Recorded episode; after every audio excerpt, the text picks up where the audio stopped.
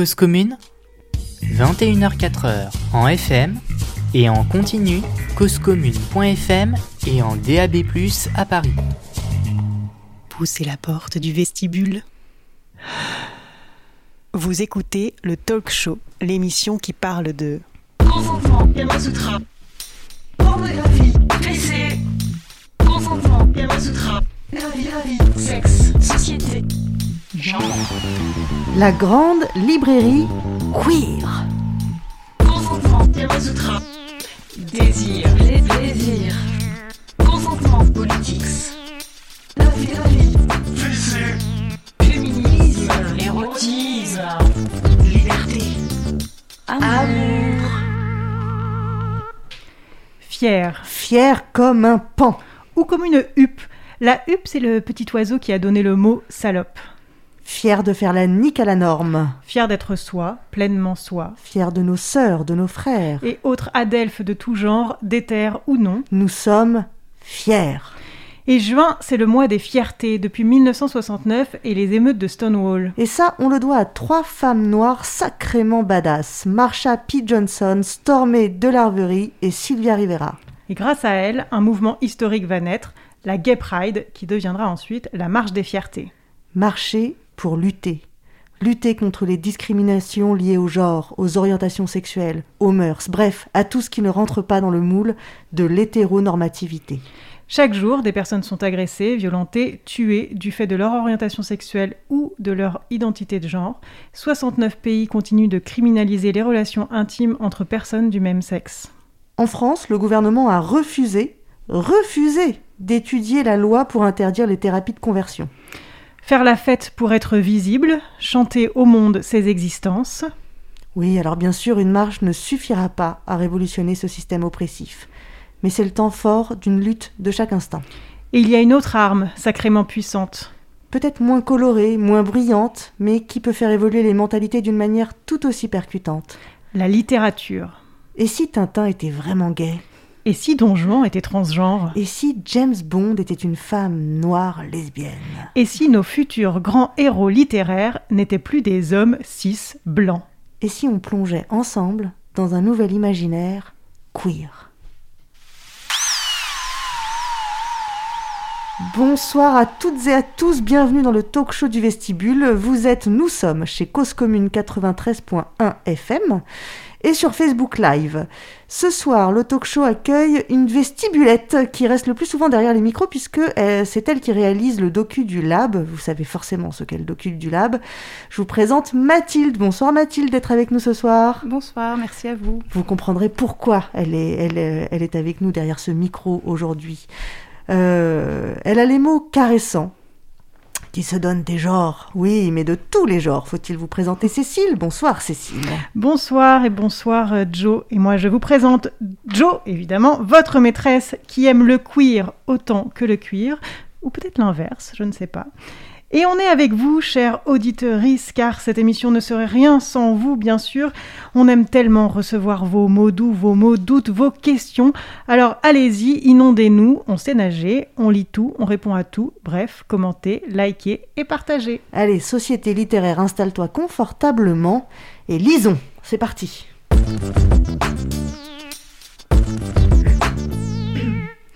Donc ce soir, nous parlons de littérature queer.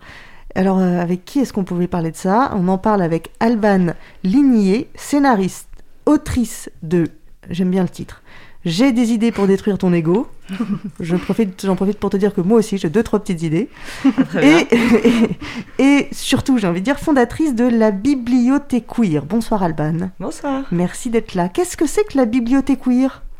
Alors, la bibliothèque queer, c'est trois choses.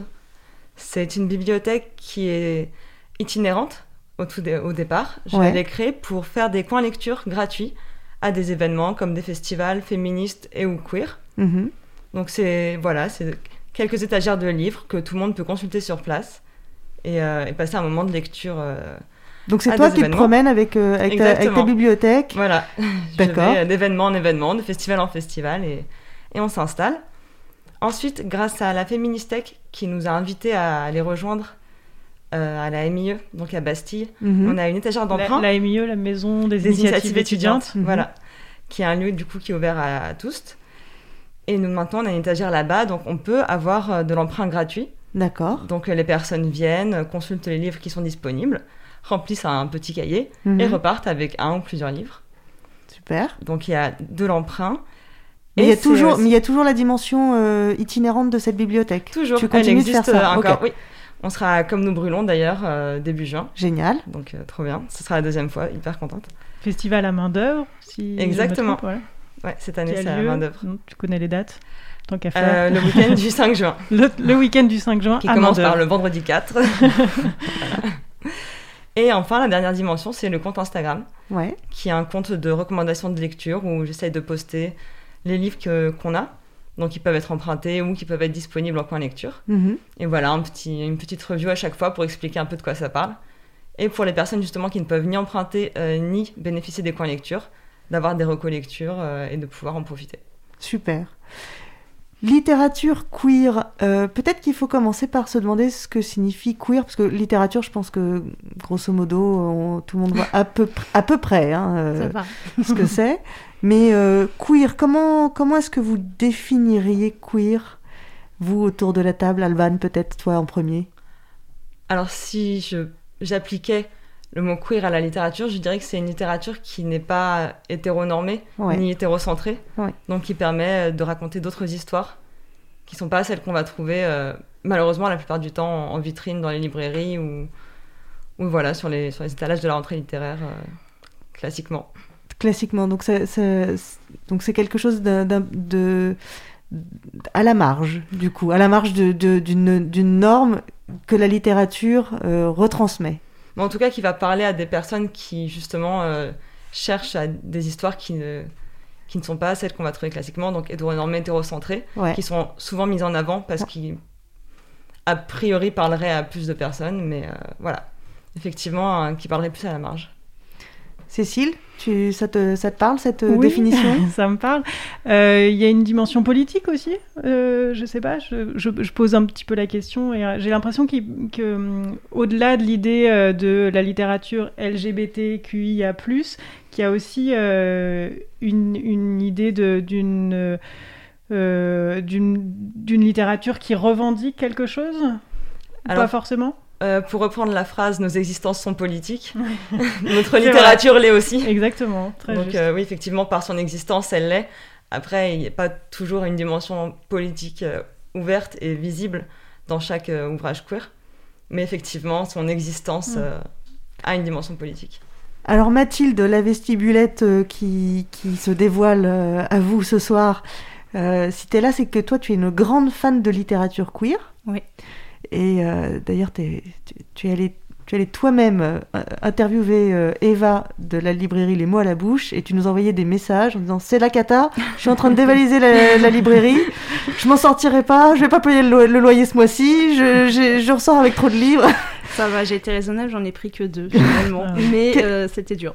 Qu'est-ce que qu'est-ce que c'est que la littérature queer pour toi? Bah en fait ça rejoint un peu ce que... Enfin pour moi ça rejoint ce que dit Alban en fait. Mais euh, au départ pour moi c'était pas forcément le mot queer que je mettais derrière, Mhm. c'était plus le côté euh, gay pour le Mhm. coup, donc vraiment homosexualité masculine.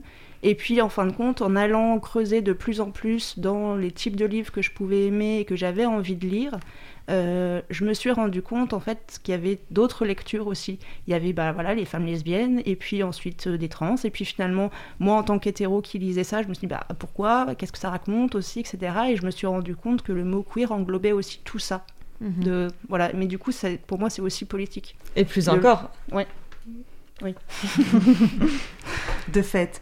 Euh, donc je viens d'annoncer que tu étais allée euh, interviewer euh, Eva de la librairie Les mots à la bouche. Peut-être qu'on peut écouter cette interview pour, euh, pour lancer euh, les réflexions et surtout, euh, première question, comment on peut définir la littérature queer? Question que tu lui as posée à elle, si je ne m'abuse. Absolument. pourquoi avoir créé une librairie euh, Les mots à la bouche?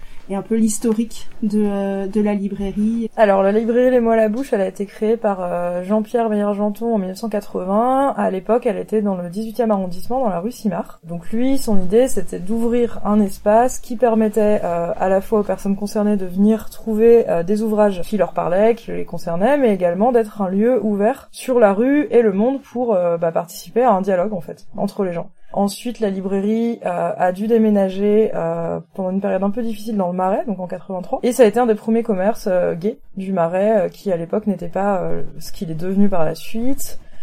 Et la librairie aujourd'hui a 41 ans, donc depuis, s'est passé beaucoup de choses. positives notamment, sur les droits par exemple, il y a beaucoup de mm. choses qui ont avancé, et la vocation de la librairie reste la même, c'est-à-dire qu'on a toujours envie d'être un lieu qui regroupe le plus possible et du mieux possible euh, la culture, les cultures plutôt euh, LGBT, parce que c'est devenu plus large quand même au fur et à mesure du temps, et un espace ouvert. Euh, bah là aujourd'hui dans le 11e, sur la rue, sur le monde, sur les passants, et à la fois sur la communauté les gens qui ne connaissent pas cette communauté pour pouvoir transmettre du mieux possible bah, tout ce qu'on va avoir, que ce soit en littérature, en art, en vidéo, en cinéma, en théâtre. On a vraiment, on essaie de balayer le plus large possible pour une librairie. Évidemment, avec les années, il y a de plus en plus d'auteurs et d'autrices euh, qui euh, ouvertement ne sont pas hétéros, ne sont pas euh, cis, et donc ça, quand même, ça s'imprime un peu plus dans la société qu'avant. On voit quand même des disparités entre les personnes. Hein. Il y a clairement sur des rentrées littéraires, on va avoir beaucoup plus d'hommes cis gays que, par exemple, de femmes lesbiennes ou de personnes trans. Et ça, c'est les choix éditoriaux qui sont faits, pour lesquels malheureusement on ne peut pas grand-chose.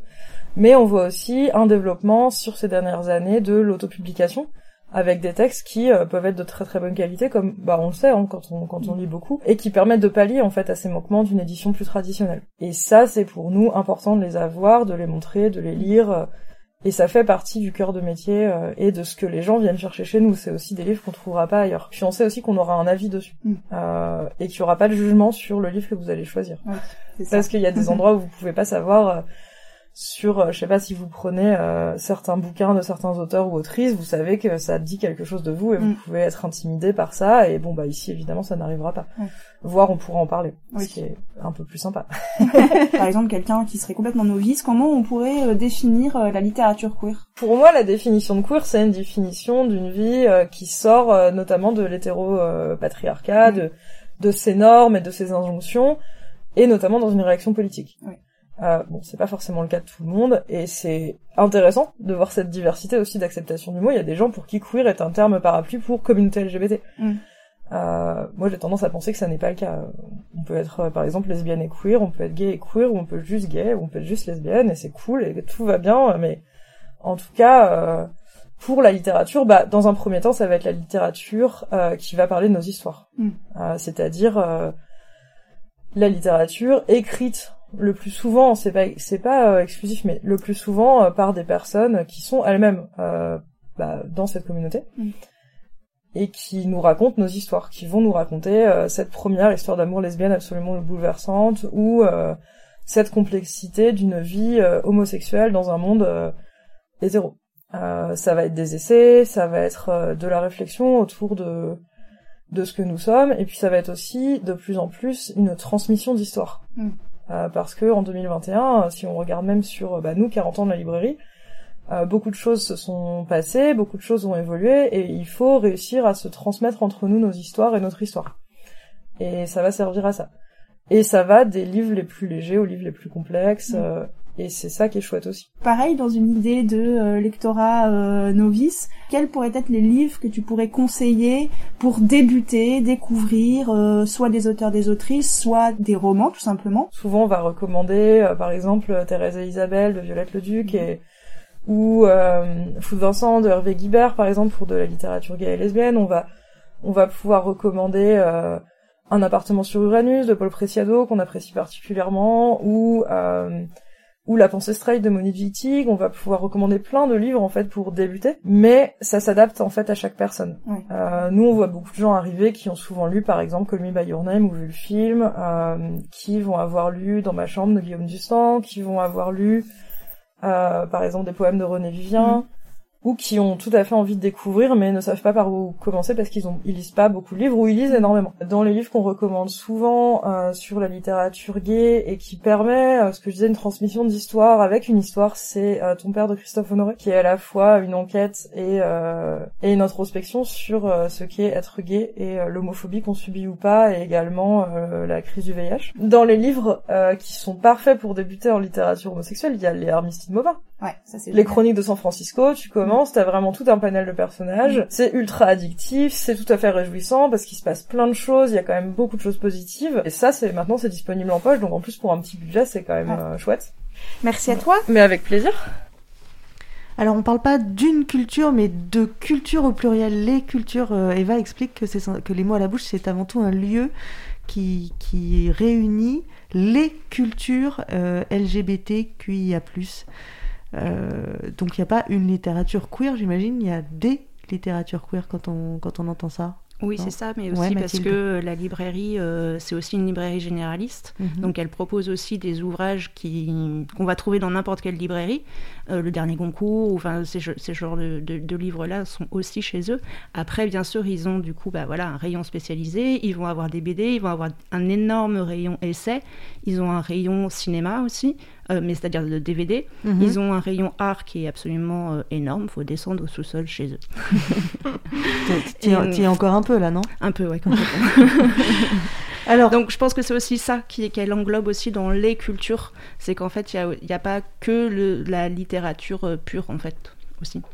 D'accord, ok, j'entends je, ce que tu veux dire. Oui, Alban? Après, pour développer sur les cultures, comme Eva en parlait, il y a aussi beaucoup autopublication dans la littérature queer, notamment avec les zines et les revues. Donc effectivement, c'est là où il y a plusieurs cultures littéraires queer également. Il y a la littérature de, un peu classique euh, de maison d'édition, et la littérature qui est vraiment un peu plus alternative, créée par les personnes qui se diffusent vraiment de la main à la main. Alors les zines, qu'est-ce que c'est? Alors les zines, c'est des publications en général assez artisanales que les personnes peuvent... Voilà, euh, photocopier euh, chez elle ou chez n'importe qui qui a une imprimante. Mhm. Les relier assez facilement et les distribuer pendant les, festivals, pendant voilà, des soirées queer. C'est des choses assez. Euh, et ça, c'est spécifique à une forme de littérature queer. C'est-à-dire que ça n'existe pas en dehors de, de, la littérature queer. Alors, pas du tout. les zines, c'est. Au départ, il me semble que c'est quand même un format qui est assez militant. D'accord. Parce que justement facile à, produire et à diffuser dans un cercle de personnes initiées. Mhm. Mais effectivement, la, culture queer s'en est aussi emparée pour, euh, pour ses écrits, pour avoir des plateformes de diffusion de, son écriture, quand les maisons d'édition ne sont pas toujours prêtes à prendre de la poésie ou voilà, des écrits queer un peu personnels, euh, des histoires de vécu. Mhm. Alors Eva, elle définit euh, queer, en tout cas la littérature queer, elle dit qu'il y a un débat c'est euh, certains pour qui euh, c'est une littérature, enfin queer, euh, englobe tout ce qui est communauté LGBT. pour elle, c'est une vie qui sort de l'hétéro-patriarcat, ce qui n'est pas la même chose. Ça veut dire que quelque part, elle sous-entend qu'on peut, d'ailleurs elle le dit, elle dit on peut être gay et sans être queer. ça veut aussi dire peut-être, je vous pose la question, est-ce qu'on peut être hétéro et queer? Je suis là. Ah, exactement. As-tu le droit d'être là donc, donc, donc, oui. Donc oui pour Mathilde. Euh, oui, bien sûr. Oui pour Alban, oui. Mais c'est pas si, si, évident que ça, hein, je trouve. Comme, oui, euh, je trouve que c'est pas si évident parce que hum, ça veut euh, être comment dire dans, dans, ce qui unit la communauté LGBTQIA+, c'est aussi une, des discriminations. Et quand on, a, quand on est hétéro, on ne subit pas ces mmh. discriminations. Donc, euh, c'est une place. Euh, enfin voilà, est-ce qu'on est, euh, allié? Est-ce qu'on est complètement. on n'a pas la même existence? Oui, mais quand, on, mais quand on mène une vie qui sort de l'hétéropatriarcat alors qu'on est hétérosexuel, on subit une forme de discrimination. on peut subir une forme de discrimination qui, qui est apparentée est-ce que, est-ce que, oui, je suis pas sûre que ce peut-être en même temps, on se fait, ah non, pas la même, hein. se fera pas agresser parce qu'on est hétérosexuel, ça, ça reste. ah non, ça c'est sûr. Ça c'est sûr. C'est pour ça que je dis apparenté. Donc euh, voilà, après, on peut, euh, si dans, dans l'idée du queer, euh, on, on, englobe effectivement l'idée de sortir d'une forme d'hétéronormativité, je pense qu'on peut du moins essayer et réfléchir en étant hétérosexuel à sortir d'une hétéronormativité. En tout cas, c'est quelque chose vers lequel on, vers laquelle on peut essayer de tendre. Mhm. après, voilà, je, je, trouve qu'il y a c'est une question qui, se pose aussi de la place des hommes euh, dans le féminisme, de la place des blancs dans la lutte antiraciste. Quelle, quelle est euh, cette place d'allié, de soutien, ou est-ce qu'on est complètement au même endroit euh, je, je, La question est ouverte, mais la question n'est pas si vite répondue. Après, dans la dimension queer, il y a aussi beaucoup un rapport à son corps. Effectivement, en étant hétéro et queer, on peut avoir travaillé son apparence à sa façon, mais qui peut justement mener à des agressions, en fait. Alors que d'autres personnes euh, de la communauté LGBTQIA+, euh, pourraient avoir des codes beaucoup plus passing cis et justement euh, être peut-être moins victimes d'agressions dans la rue en faisant partie de minorités sexuelles, alors qu'une personne voilà qui travaillerait plus en apparence d'une façon un peu queer sans avoir une sexualité autre que hétéro. Ouais pourraient justement subir des discriminations. Oui, euh. Parce qu'en plus, dans, dans, le, dans l'acronyme euh, LGBT, il y a, tout n'est pas qu'une histoire d'orientation sexuelle, c'est aussi une histoire euh, d'identité de genre et donc aussi de rapport au corps et de, d'apparence physique, etc. Donc effectivement, tu as raison, il ne faut pas réduire le queer à une histoire d'orientation sexuelle. C'est beaucoup plus englobant que, que ça. Et puis il y a des minorités sexuelles qui ne sont pas forcément liées au genre d'attraction par exemple la sexualité, mmh. Mmh. ou voilà, la romantisme, enfin toutes ces, toutes ces minorités sexuelles qui ne sont pas forcément liées à, l'homosexualité ou à la mmh. bisexualité. Ou... Tout à fait. Absolument. Euh, donc cette littérature queer, de fait, elle englobe euh, beaucoup de beaucoup de, de réalités. Là, si on si on, si on avance dans notre, dans notre réflexion.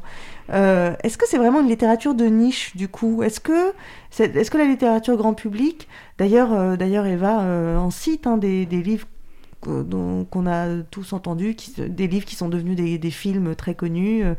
là, elle parlait de Call Me By Your Name. Est-ce que est-ce que c'est vraiment une littérature de niche? Est-ce qu'il n'y a pas une littérature grand public qui était queer avant, qui est queer avant que le mot n'existe? Non, mais voilà, qui est queer sans, sans, le dire, ou même qui était queer euh, sans le savoir. Ah ah Là, je, je, sens le silence. Bah, après, c'est difficile de répondre. Enfin, mais par exemple, au mot à la bouche, euh, Marcel Proust n'est pas classé dans leur livre généraliste. Il est classé dans les auteurs euh, gays, enfin LGBT général. Et donc, du coup, eux, ils font, ils font quand même une distinction. Alors que dans une librairie. Mais alors là, pour le coup, Proust, c'est parce que l'auteur était. oui. D'accord, mais c'est pas lié à ce qu'il raconte. Non, là, bah, après, oui, effectivement, il y a aussi des auteurs qui ne. ne... C'est encore une autre question. Donc c'est encore une autre question. Est-ce que, est-ce que on fait de la littérature queer seulement parce qu'on est soi-même euh, appartenant euh, voilà, Après, euh, Proust, c'est difficile puisque du coup, je pense qu'il se censurait lui-même. Mais enfin, après, il y en a plein de spécialistes de Proust qui sauraient dire, mais non, là, à ce endroit-là, il a dit ça parce que. c'est tout à fait vrai. Mais, mais, donc eux, ils mettent Proust dans, dans la catégorie auteur gay auteur LGBT. Ouais.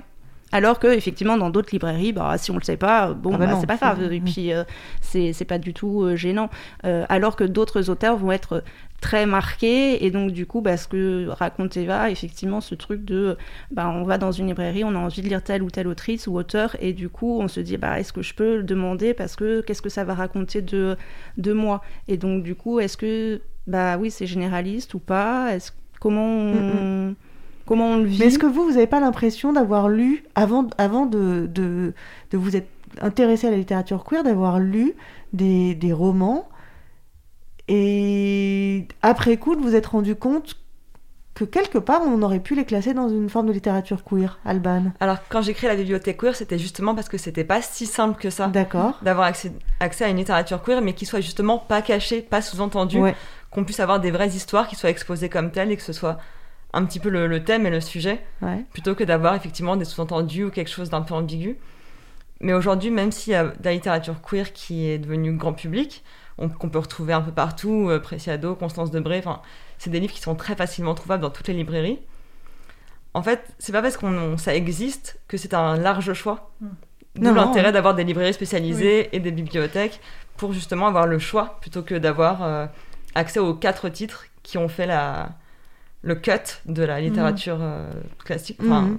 Mm. Oui, puis pour autant, c'est pas forcément toujours euh, vraiment accessible. C'est-à-dire que dans une librairie euh, généraliste, ça va pas être euh, sur la, la table, le présentoir euh, à l'entrée. Euh, il peut y avoir encore, euh, même ce que, ce que raconte euh, Eva et ce que tu, racontes Mathilde, de euh, cette, cette chose qui existe encore de la honte euh, de- d'aller chercher un livre qui raconte une histoire homosexuelle. Nous, ça nous paraît être euh, Ah, après, un, autre que- temps, mais en fait, dans, pour certains, c'est c'est encore, on en est encore là, quoi. Oui, bah oui, clairement. Je pense, euh, même, moi euh, qui qui suis pas homo, je- ça, ça- certains bouquins, je me dis bon bah. euh, Ok, je l'assume ou pas Comment je le, comment je le gère quoi Et euh, mais je pense qu'on peut avoir ça avec d'autres genres littéraires aussi, euh, po- po- possiblement peut-être. Des genres des livres d'érotisme par exemple. euh, bon, on peut être gêné peut-être en librairie Mhm. de demander un truc bien précis. On est content aussi d'avoir une librairie spécialisée pourquoi Oui, pas. c'est vrai. Oui, c'est un endroit safe. Voilà. Et euh, mais après, je pense qu'il y a aussi des choses qui évoluent parce que par exemple, euh, Eva, dans ses recommandations, euh, à la fin, elle m'a parlé d'un bouquin euh, d'un d'un auteur qui s'appelle Océane Vong. Et euh, donc son, son titre de livre, c'est Un bref instant de splendeur. Donc je ne l'ai pas lu, donc je ne peux pas vous dire. Tu peux l'emprunter si tu voilà, veux. c'est ça. Voilà. Il est dans la bibliothèque queer. voilà.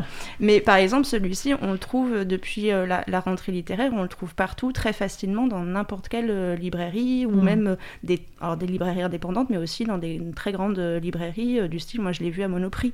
Euh, on peut le voir à la Fnac. Alors, voilà, on, on le trouve partout. À Monoprix, on trouve des livres Donc, euh, queer. Et Non, donc, mais- du coup, je mais- mais ça il y a- chouette. mais il y a- le il y a truc. quand même- il y a quand même effectivement une forme de porosité aujourd'hui. Bien Euh, sûr. Il y a, euh, on, on parle de, on parle des chroniques de San Francisco. Je suis incapable de prononcer le nom de son auteur, donc je. Ah, je Armita dis de Maupin. Voilà. Donc je- donc je- Il y a des je- spécialistes pour ça. Absolument, absolument. Donc je, dis, je vais tout de suite sur le, le, le- le titre. Euh, les chroniques de San Francisco, euh, euh, bon, soit ça parle d'une communauté euh, LGBT, mais c'est un- c'est une littérature extrêmement, euh, c'est une littérature d'été, légère, tout à fait sympathique à lire. Ça fait, euh, ça fait des séries qui ont super bien marché. Ça fait euh, un revival d'une série euh, de, des chroniques de San Francisco 2021 sur Netflix avec Ellen Page. Je veux dire, Elliot. Elliot. Eli- Pardon, c'est vrai. Pardon. C'est vrai, j'ai- je, là, je suis là, passée à c'est côté de... impardonnable. Droza- Parce que c'était en 2019. Comment? C'était en 2019 en vrai. Parce que non mais parce que La série c'était en 2019. Et à l'époque- c'était et à Ellen l'époque, Page, c'était Ellen Page, on est d'accord. euh, voilà. On est Mais, d'accord. mais euh, pardon, tu, tu fais bien de me de, de rectifier. Mais euh, euh, là, on est dans euh, dans une, littérature euh, queer hyper grand public quand même là, non? Je pense que quand euh, Eva, elle parle des cultures euh, LGBT ou des cultures queer, elle peut-être elle fait référence aussi à ça, c'est-à-dire qu'entre les chroniques de San Francisco et euh, un appartement sur Uranus où euh, il y, a un monde Mhm. et que c'est ce monde-là est relié euh, par euh, un point commun, mais que c'est toute une diversité aussi Mhm. et que on peut, ça peut être un roman de plage comme ça peut être un essai philosophique. Alors justement, on parle de lit- une littérature queer, mais c'est des littératures. Il y a des genres littéraires. Bah oui. finalement. Alban, dans, dans, dans la bibliothèque queer, il y a, tu, tu as, tu as de tous les genres littéraires? Absolument. Je Absolument. pense que j'ai, ouais, j'ai- je dois avoir à peu près tout. On a autant des bandes dessinées que des zines, que des essais, que des romans, que des biographies, autobiographies. Oui, je pense que euh, poésie aussi, D'accord. autofiction. Bon, ça. oui. Non, puis après, même dans les romans, j'imagine que tu as de la SF, des polars. euh, Voilà, il y a de la roman romance, euh, euh, voilà. Du thriller. Enfin, il y a, oui, voilà, il y a tout ce que, tous les genres qui peuvent être écrits, sauf que du coup, c'est queer. Sauf que c'est queer. C'est- Mais, non, mais c'est intéressant parce que c'est un. c'est- On dit que c'est un genre, mais c'est pas un genre la littérature. plus une catégorie, Ouais. Ouais, en fait. Mm. Une sorte d'appellation. c'est ça, oui, c'est c'est un- une appellation. C'est transversal en fait. Donc en Ouais. fait, on peut lire de la littérature queer et puis, en- et puis ensuite avoir, euh, avoir ses, ses, ses préférences de style littéraire. Mathilde, Heureusement. Mathilde c'est quoi Non mais ouais, c'est- c'est quoi tes préférences, euh, toi, de style littéraire? Alors, bah, pour le coup, je suis pas la bonne personne parce que je, suis, je, peux passer euh, de, euh, d'un, bon polar euh, facile à un roman très très noir, comme le dernier livre, bah voilà, les Chroniques de San Francisco, on va dire, ou Stéphane McCauley, qui sont des auteurs. bah, beaucoup plus légers, même si c'est quand même très bien écrit, à Constance Debré qui a complètement rien à voir. Donc, du coup, je je- Bah, pas tu- un genre Bah, particulier. du coup, en fait, tu es la bonne personne puisque tu, tu, tu nous enseignes Oui. plusieurs. Alban, est-ce que tu as, as des, des, préférences ou est-ce que pareil, tu... Ah, pour la bibliothèque, je lis vraiment de tout, donc euh, j'ai plus des préférences dans peut-être des auteurs ou des autrices, mais pas dans des genres. D'accord, ouais. Tout, même euh, que tu lises pour la bibliothèque, c'est. c'est- Mais tout te plaît, toi? Euh, Carrément. Parce que tout me plaît, je, je Alors, teste attends. tout. Est-ce que tu peux nous parler de y- Yuri et comment ça se prononce Yaoi Ah, les yaoi et les yuri. Les yaoi et les yuri. Alors, peu, parce qu'effectivement, même si euh, j'ai lu pas mal de mangas, parce que d'une part j'aime bien ça, et d'autre part parce qu'il y en a pas mal en ce moment qui sortent, notamment aux éditions Akata, Mhm. qui sont euh, très très chouettes. C'est très jeunesse, mais, euh, mais c'est super, euh, super sympa à lire. Et pour le coup, vraiment euh, inclusif, euh, assez queer, assez homo-gay, mais euh, il y a un peu de tout. Donc euh, non, je suis désolée, je vais pas pouvoir aller en Mais, profondeur. non, mais euh, en revanche, c'est très jeunesse, donc ça veut dire qu'il y a également une littérature queer euh, pour, les, pour les plus jeunes. de plus en plus et pour de plus en plus jeunes. Là, il Ouais. y a une super maison d'édition qui s'appelle On ne compte pas pour du beurre, Mhm. qui vient de, de commencer. Je pense que la campagne nulle est encore en cours, qui présente vraiment des, des histoires pour les petits et les petites, très très inclusives, avec euh, voilà, toutes sortes d'enfants euh, voilà, qui, permettent de, se sentir vraiment inclus, je pense, quand on est un enfant et qu'on n'est pas forcément dans la plus grande euh, hétéronormativité du monde. D'accord. Euh, t- tu as un genre euh, littéraire queer préféré, Cécile? Alors, j'ai un genre littéraire préféré. C'est tu- érotique. Tu, te, tu te doutes. Tu t'en fiches que ce soit queer ou pas du, mo- du moment que, euh, que ça transpire bah, un peu, t'es C'est contente. ça, moi je suis contente. Mais oui, effectivement, j'ai- une grande passion pour la littérature érotique. Et je pense que c'est par la littérature érotique que j'ai commencé à lire des choses euh, forcément euh, un peu queer.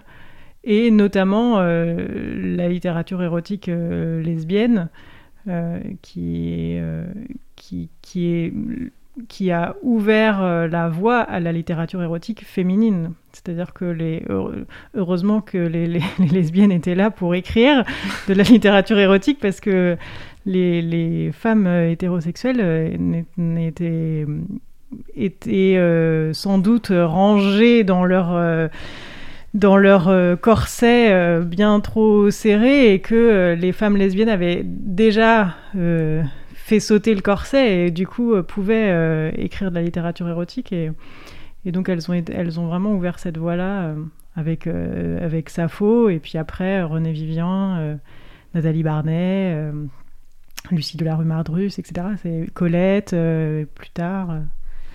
voilà. Et du coup, ça rejoint ta question sur la dimension politique de la littérature queer. C'est à quoi ça sert euh, que- Pourquoi est-ce qu'on a besoin d'une littérature queer? Alors pour y répondre, je propose qu'on écoute, on est bien rodé, dis donc. Je propose qu'on écoute un témoignage qu'on a reçu, comme on fait toujours euh, à chaque euh, talk show, euh, un appel à témoignage. Et donc c'est la personne qui tient le compte Lecture Féministe qui nous a envoyé un petit message vocal qui est très intéressant. Je propose qu'on l'écoute. Moi personnellement, je, lis de la littérature queer pour euh, avoir un sentiment de, de communauté. C'est le plus important parce que dans la vie de tous les jours, euh, on croise pas souvent des, des gens queer. On parle pas forcément souvent avec des gens queer et mm, des gens qui vont être concernés par euh, les mêmes choses que nous. Parce que la communauté bah, LGBTQIA+, elle est vraiment vaste. Je dirais que c'est ça principalement, c'est voir que ces gens existent. Ça fait vraiment du bien de lire des gens qui pensent la même chose que nous, vivent la même chose que nous. Euh, donc je dirais que principalement c'est pour ça. Et après c'est pour m'éduquer, pour m'éduquer sur des sujets euh, qui sont importants pour moi et qui concernent beaucoup de gens et, et qui permet de, de se créer une réflexion et de pas pas blesser des gens.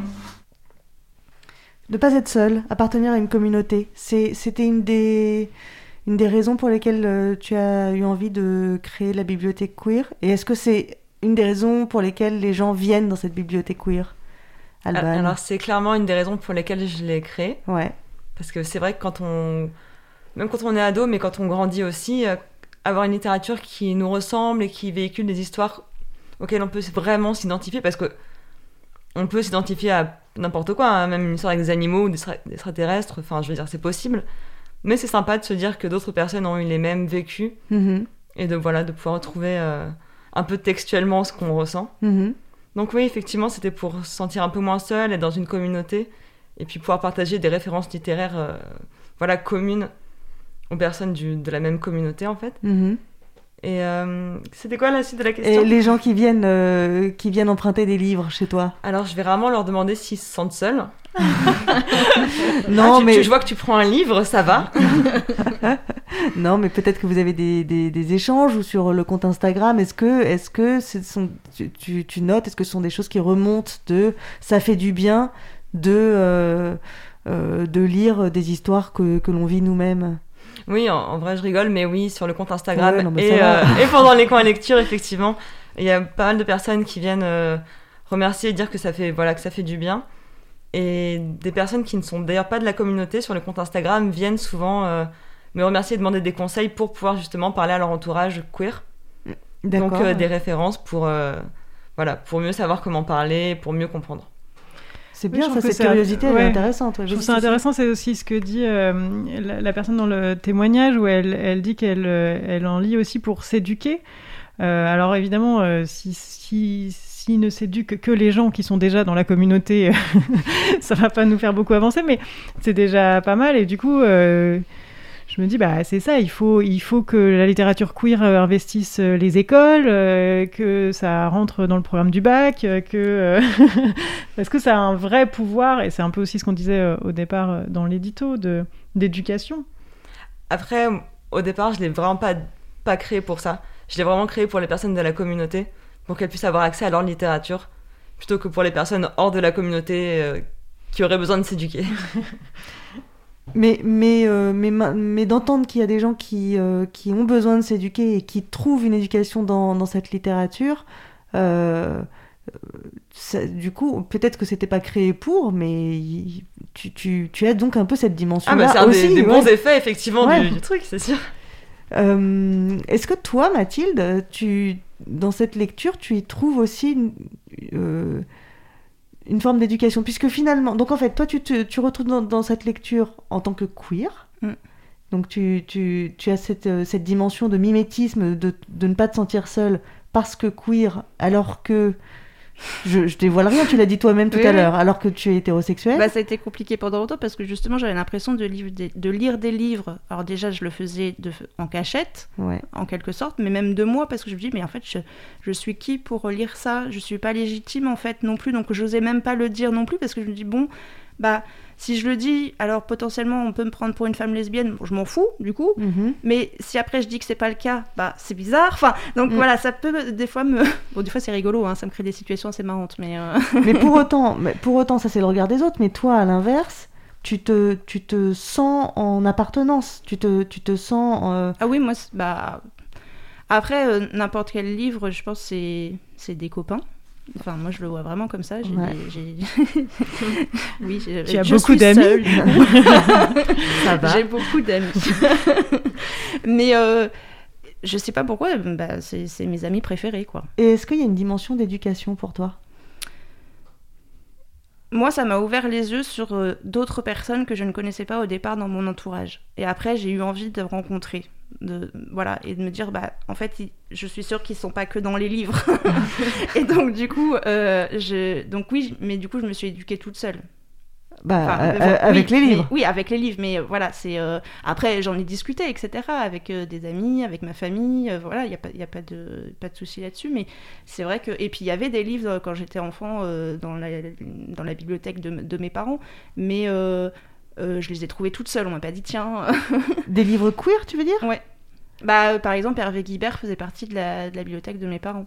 D'accord. Et, euh, et j'ai lu gamine des bouquins de Christophe Honoré à l'école des loisirs. Mais j'avais pas associé les choses, juste ça faisait partie de la bibliothèque. Et donc du coup pour moi c'est toujours un peu ça. Ce... C'est là où je, je reviens sur cette notion de, de porosité qui Mm. existe un peu quand même, et c'est tant mieux, et plus ça va exister. Alors, est-ce qu'il faut souhaiter qu'elle existe de plus en plus, quitte à perdre l'étiquette queer, ou est-ce qu'il faut... euh, Vous voyez ce que je veux dire? Ou est-ce qu'au contraire, c'est important de, de garder le plus longtemps possible cette étiquette queer sur cette littérature? Là, je- là, qui veut euh, répondre à cette bah, question je- intéressante? Sans étiquette, ce sera dur de la retrouver pour les personnes de la communauté, en fait. Donc, c'est. C'est là où, même si ça fait toujours un peu kitsch, un roman ou un livre qui a un mot dans son titre, voilà, qui fait un- peut-être un peu kitsch, mais au moins qui aiguille. Ouais. ou un petit arc-en-ciel sur la couverture pour la maison d'édition, Oui. enfin, ça. C'est fou, mais ça aide quand même à, à s'y retrouver. C'est le, ouais, ouais, c'est le signe, c'est le signe de reconnaissance. Après, ce qui pourrait être sympa dans les librairies généralistes, ce serait d'avoir un stand, par exemple, comme on a euh, poésie, essai, voilà, une... un stand justement en littérature Un queer. rayon, un rayon Oui, queer. voilà. Ouais. Oui, mais c'est là où du coup ça devient effectivement un peu compliqué. Comment on classe Euh, Par exemple, moi je me souviens, il y a- c'était il y a peut-être 10 ans, je dirais, le, bouc- Mm. le premier livre de Tristan Garça qui s'appelait La meilleure part des hommes, euh, édité euh, chez Gallimard, euh, qui avait fait grand tabac. Je, je crois qu'il a eu des prix, là je sais plus, il faudrait regarder. Et. Euh, et du coup, c'était et c'est un livre qui, qui parle de la crise du VIH et euh, du début d'Act Up. Donc Ouais. c'est très euh, ciblé. Même, comment, tu vois. comment on classe Mais voilà, on, bah, bah, dans, dans les, dans les deux peut-être. oui, Comment on mais classe en coup, finir avec Eddie de- Bellegueule voilà. d'Edouard Louis, mais que- en préparant l'émission, moi je posais la question comment on classe euh, la confusion des sentiments de Stéphane Zweig, euh, euh, qui. euh, tu- tu- tu- Alban, tu, tu vois, je te vois réagir. Est-ce que ce livre est, Il est est un dans la livre bibliothèque queer. Ah bah donc c'est un livre queer qui s'ignore. Bah, qui s'ignore. non mais qui s'ignore dans le sens où le terme où le, le terme n'existait pas encore, mais c'est, un grand classique de littérature euh, européenne. Alors peut-être que le terme queer n'existait pas encore, mais euh, l'homosexualité, euh, je pense que... Ah, on est absolument d'accord. À précéder au Et terme. donc, et donc idem pour Mort à Venise. Bon, après, oui, enfin... Pour moi, typiquement, si un auteur ou une autrice queer écrit un bouquin de jardinage ou de cuisine, je le mettrai pas dans la bibliothèque. Je comprends très bien. Et si Zweig écrit un bouquin avec un personnage homosexuel, je le Je mettrai le mets dans la voilà. bibliothèque. Donc, la euh, confusion des sentiments de Stefan Zweig, ça c'est du c'est de, de la, du bon classique et c'est dans la bibliothèque queer. Tu vas pouvoir re-ranger ta bibliothèque chez toi avec un rayon Chic queer. alors, je savais pas quoi faire ce week-end. euh... tra- zut, j'avais encore. euh, 15 000 questions, je suis sûre. Bah ouais, on avait noté quand même deux trois trucs euh, intéressants. Mais c'est l'heure du live. Mm.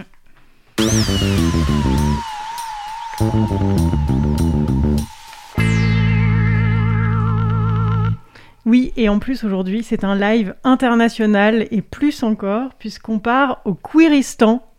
C'est une euh, petite contrée, petite non, je sais pas pourquoi je dis petite d'ailleurs, une grande contrée imaginée par l'autrice Jo Gustine, qui euh, en vrai, euh, on ne peut pas mentir puisqu'il y a une vidéo, n'est pas avec nous euh, en studio puisqu'elle vit à Toronto.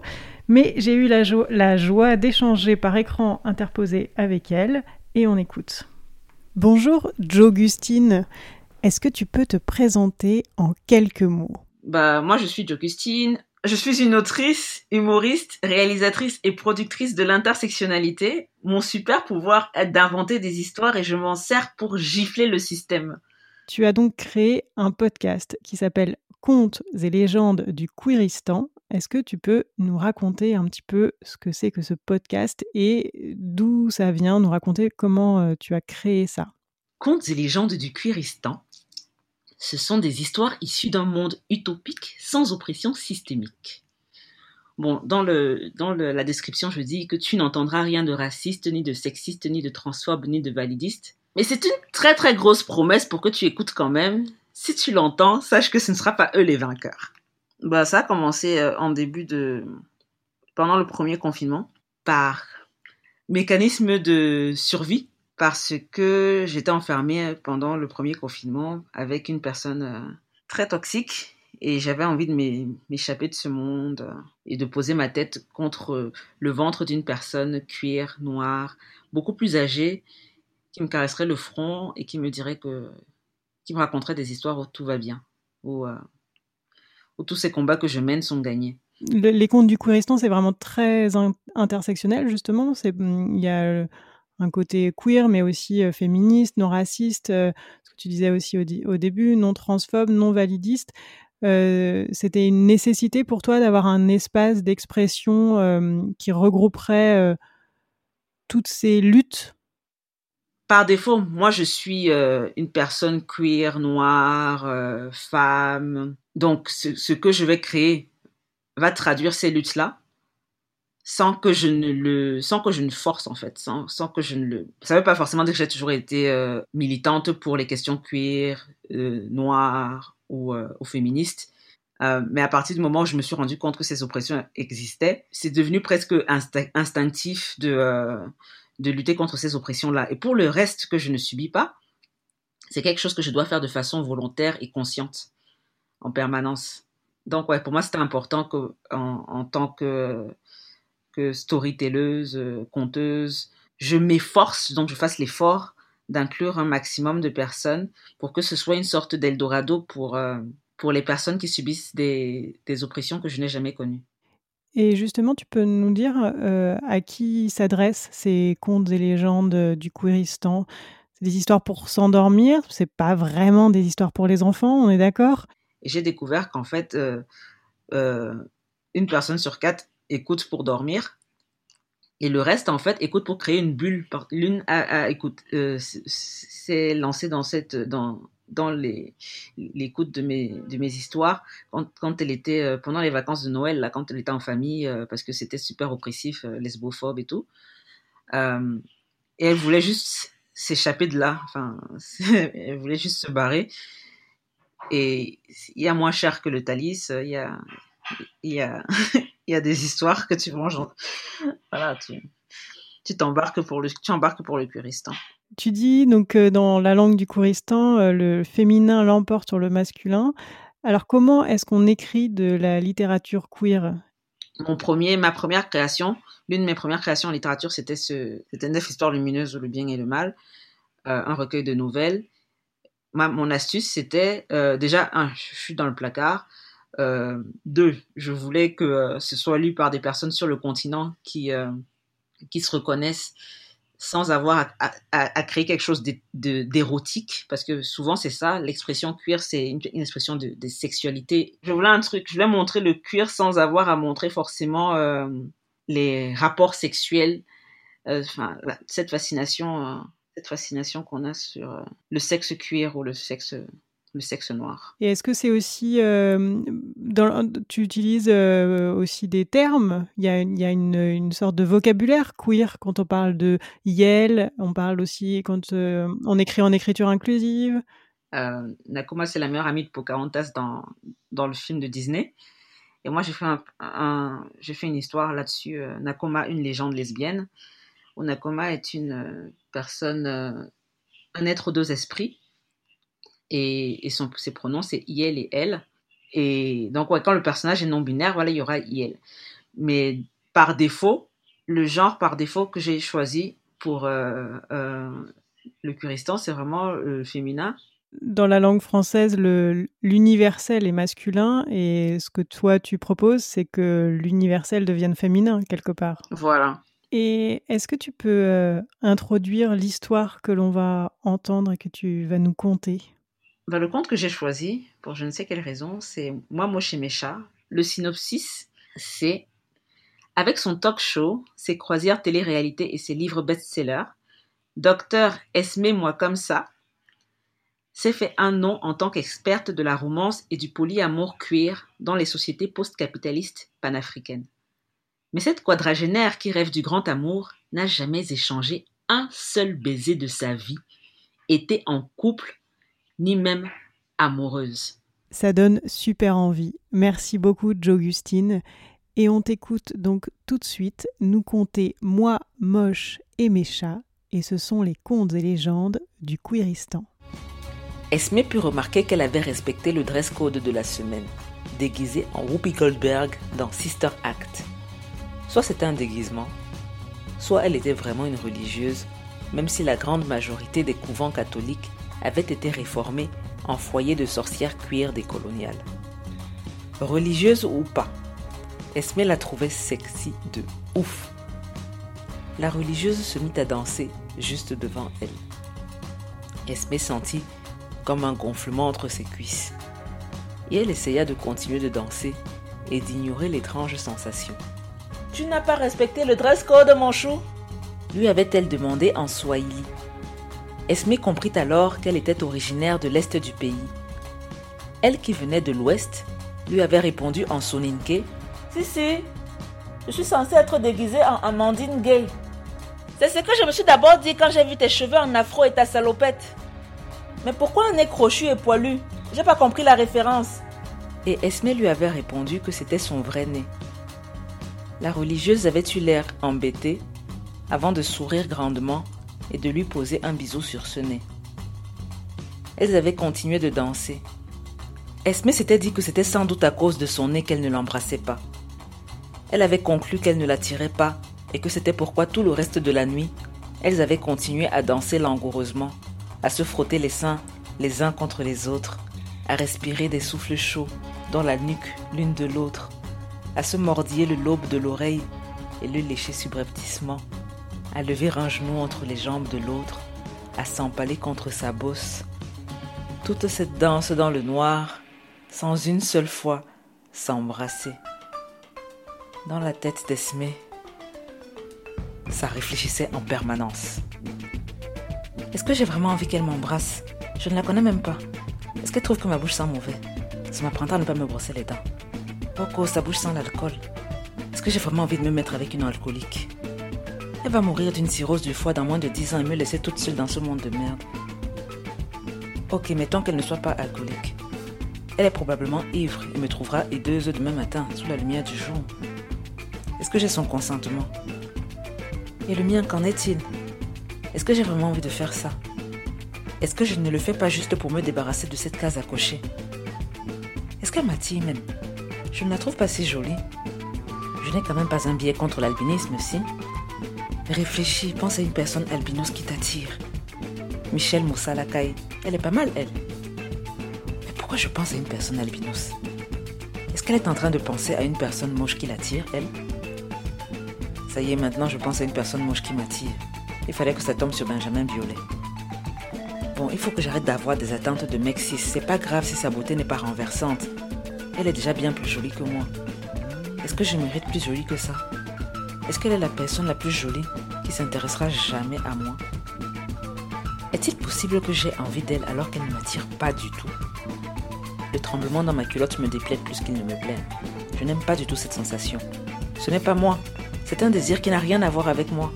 Et je le soupçonne de n'avoir rien à voir avec elle non plus. J'ai envie de lui arracher son mouchoir de cou avec les dents, de soulever sa soutane jusqu'aux hanches, d'y enfouir le reste de mon corps et de me mettre à genoux entre ses cuisses pour prier le Notre Mère. L'univers lui-même sait pourquoi j'ai porté une salopette ce soir. Elle contient toutes les parties de mon corps que j'ai envie de frotter contre les siennes. Est-il possible que j'ai envie de lui faire tout cela mais pas une seule fois envie de l'embrasser? Est-ce que je suis asexuelle Demi-sexuelle Demi-asexuelle Qu'est-ce que je suis? Un top? Qu'est-ce qu'elle attend de moi? Sous prétexte qu'elle a en robe et moi en salopette, c'est à moi de l'embrasser la première. Je me suis entraînée il y a très longtemps contre la barre de mon mais jamais sur une vraie bouche humaine. J'aurais dû regarder sur internet des tutoriels pour bien l'embrasser. Mais yo, non, j'ai pas envie de l'embrasser. Si elle me reflait la mononucléose, mon semestre à la capitale risquerait d'être compromis depuis le temps que je crains que je vais aller à Haïti. Oh, j'ai envie de faire pipi. Tu fais quoi? Oh, c'est trop bon ce qu'elle fait là. Oh, yo. Mais si je veux faire pipi, c'est maintenant. Pourquoi j'ai mis une salopette moi aussi? Elle s'était enfuie dans les toilettes en disant à sa partenaire de danse, sans oser la regarder dans les yeux. Je vais faire la vidange, je reviens.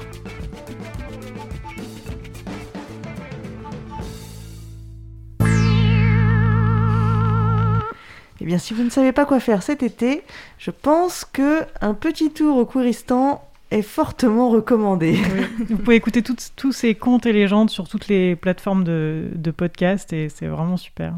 Allez-y, les contes et légendes du Kouiristan. Mais ça ne peut pas être ton conseil culture. non, ça ne l'est pas. Très bien. Enfin, ça, me- ça l'est, mais j'en ai un autre. T'en as un autre. Parce que euh, avant de nous quitter, on a l'habitude de, euh, de faire un petit tour de table et euh, de proposer des conseils culturels. Alors c'est facile. En général, c'est des conseils culturels qui sont un petit peu proches du succès, du succès, du sujet que nous abordons.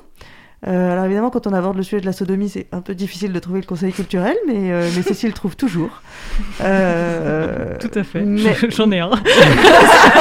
je le garde pour, pour la suite. Pour le- voilà. mais, mais forcément, quand on parle de littérature queer, c'est un peu fastoche de trouver un conseil fastoche. culturel. Par qui on commence? Ah Alban, tu es notre invité. À toi, à toi l'honneur. Alors moi, je conseillerais de se pencher du côté des éditions Sarbacane et des éditions Lapin, qui font de la bande Ah oui. dessinée, qui font des trucs très très chouettes. Chez les éditions Lapin, c'est euh, la dessinatrice euh, Si qui, euh, qui Oui, fait aussi, des, oui, oui, des effectivement. super BD. Entre autres, ouais. ouais. Je- Le nom ne me revient pas évidemment là, mais sur, euh, la, sur Le la vrai sexe de la vraie vie. Oui, voilà, le vrai sexe Le de la sexe vraie de la vie, vraie c'est vachement bien. Les éditions Sarbacane et les, et les éditions Lapin. Les éditions, c'est pas facile, tu vois, euh, hein, à dire. Si on est dans les éditions, j'ai envie de conseiller les éditions Cambourakis aussi, qui font euh, des, qui ont vraiment une, une super collection aussi euh, de.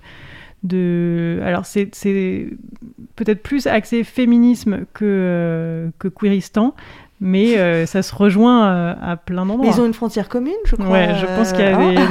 des... Très bien. Ton conseil, euh, Cécile Moi, je voulais conseiller Podum, qui est euh, une BD qui est sortie euh, cet hiver de Hubert et Zanzime. Euh, et c'est un, un conte médiéval que j'ai trouvé tout à fait queer. Euh, et alors, c'est la jeune Bianca qui n'a pas du tout envie de se soumettre au mariage forcé que sa famille a prévu pour elle. Et il se trouve que sa marraine garde précieusement dans, un, dans une grande malle une peau d'homme. Et donc, quand elle revêt euh, cette euh, peau d'homme, elle devient euh, Lorenzo. Et elle a accès au monde des hommes qui lui était interdit tant qu'elle était une femme. Et elle va. euh, Ce qui est bien normal. Ce qui est bien normal. Et elle ne va pas être déçue de, de ce qu'elle va découvrir. Donc, ça parle de la place des femmes et des hommes dans la société, des privilèges et des, de- de- de- des uns et de l'enfermement des unes. Euh, mais ça parle aussi du travestissement, de l'homosexualité, parce que je ne vais pas tout vous dévoiler, mais il, il va évidemment euh, se passer plein de choses pendant qu'elle est en Lorenzo. Et puis, ça, voilà, ça parle aussi de, de- de la norme, du genre. Euh, Je, trouvais que c'était vraiment une, une super BD. Peau d'homme. Très bien. Merci beaucoup. Mathilde, est-ce que tu as réussi à, à faire un choix ou... Ouais, alors moi je vais tricher. Moi je vais parler d'un hashtag sur Instagram. D'accord. voilà, qui s'appelle le euh, Ridaton LGBTQIA+, et qui est organisé par trois comptes. euh, donc, Alors euh, attends, Ridaton qui s'écrit E R-E-A-D Exactement. Comme, euh, A-T-H-O-N. Exactement, comme lire. euh, Du Téléthon. Ouais, comme- voilà, Ouais, je- exactement. pardon, je sais pas le faire Mais en autrement. fait, vous pouvez aller voir les trois Le comptes. marathon. euh, ouais, Marathon, c'est bien. Ouais. Exactement. Un marathon de, c'est un lecture. marathon, marathon de lecture. Je pense que c'est plus en rapport avec le ça. marathon qu'avec le téléthon. Écoutez, euh, personne n'était là pour, euh, pour, euh, pour nous aider Non, à... mais ouais, tout à fait, je trouvais même pas le mot moi-même, tu vois. Donc, je- je- voilà. Et voilà, donc du coup, je vous conseille d'aller voir les comptes de bah, lecture féministe qu'on a entendu tout à l'heure, euh, Corvus Corax et euh, Papillonnage littéraire, qui du coup organisent ça sur tout le mois de juin, le mois des fiertés. Mhm. Et, et du coup, l'idée, c'est de lire le plus de livres possible euh, en rapport avec la littérature queer, si on en a envie, évidemment. Et donc, elle, elle propose... Oui, euh, encore faut-il être consentant. voilà, tout à fait. Bah, si le livre est d'accord, a priori, c'est bon. Mais C'est ça. et du coup, elle, elle propose donc sept thèmes, donc le lesbianisme, l'homosexualité euh, masculine, la bisexualité, la transidentité, euh, queer, euh, l'intersexualité et la sexualité. Donc euh, voilà, LGBTQIA+. Et du coup, après, elle le divise encore aussi dans quatre catégories. Euh, les livres classiques, les livres contemporains, les livres purement de romance et euh, les livres de non-fiction au style des essais. Donc allez voir leur compte parce qu'elle propose énormément de livres. Et donc en fait, Donc, il y a des ce- références. Ce Oui. ridaton, ça veut dire que pendant tout le mois de juin, elles vont euh, proposer énormément de... Alors, elle, elle propose euh, beaucoup de, euh, de, de livres ou de, de titres aux gens qui ont envie de participer. Et c'est toi, en, en tant que lectrice ou lecteur, qui a envie de les lire, qui ensuite va faire une review sur, sur, sur le livre ou pas, tout simplement. tu... Et du coup, il y a déjà pas mal de gens qui, qui, qui participent un Génial. peu en amont pour, bah, pour se faire cette petite bibliothèque queer pour le mois de juin. Et euh, voilà, après, si on a le temps d'en lire qu'un seul, bah voilà, mais après, on peut se faire. euh, euh, la suite quand on a le plus le temps et plus l'envie. euh, ça permet de découvrir et elles, après, elles vont, j'imagine, relayer euh, tous ceux et toutes celles qui vont en lire. Excellent. Voilà. Bon, je vais faire vite pour, pour mon conseil. Vous l'aurez peut-être compris, moi je suis euh, pas très pas très au fait de la littérature queer. Alors mon conseil est une littérature queer grand public. Euh, j'ai choisi À moi seul bien des personnages de John Irving. John, Irving, c'est l'auteur de euh, Le monde selon Garp, qui en soi pourrait être parfaitement un conseil de littérature queer. Mais celui-là, À moi seul bien des personnages, m'a énormément plu. On suit l'histoire de Billy Abbott, qui est un jeune bisexuel qui vient au monde dans un petit village du Vermont dans les années 40. Et euh, bah, son parcours, euh, rien que son parcours, permet euh, de suivre l'histoire de la cause gay, voir la vie que menaient les homosexuels et bisexuels à New York dans les années 80-90. Vous me voyez venir avec les ravages du sida. Mais au-delà de ça, ce sont vraiment les réflexions de ce, de ce jeune homme qui font de ce roman, à mon avis, une plongée en eau queer. Et avec un personnage euh, particulièrement intéressant et important, son grand-père, qui, non content d'animer la troupe de théâtre locale, interprétait lui-même les rôles titres féminins et donc se travestissait sans que cela ne questionne jamais personne. Voilà, un- une galerie de personnages hauts en, hauts en couleur, en intelligence et en sensibilité dans un 20e siècle bien trop violent. Voilà mon conseil. Il est hyper hyper tard, il faut que je dise merci à tout le monde, merci à Alban d'être venu nous parler de littérature queer, merci euh, à celles et ceux qui euh, euh, nous écoutent, à vous qui nous écoutez, qui nous suivez, qui nous ont envoyé des commentaires, des témoignages. Merci à Cause Commune qui nous accueille drôlement bien et particulièrement à Baptiste et à Stéphane. Merci à vos soutiens. Euh, si vous voulez nous soutenir encore un chouille plus, n'hésitez pas. Et Tipé, T-I-P-E-E-E. Euh, Gling, gling, voilà, vous allez sur. Tipeee, vous comprendrez pourquoi. Le, le vestibule, ce sont des podcasts, le talk show. Une fois par mois, on se retrouve fin juin pour la dernière de la saison. Le dico du cul, le mot du mois, c'est Godmichet. Je vous laisse le découvrir. Le docu du lab, c'est Mathilde qui s'en occupe. C'est un documentaire sur les labs. Et les labs, euh, le prochain, c'est le spectacle 17 juin à la Cité Audacieuse. Voilà, c'est fini. Je crois que j'ai tout dit. Euh, je vous embrasse. Salut à tous. Salut.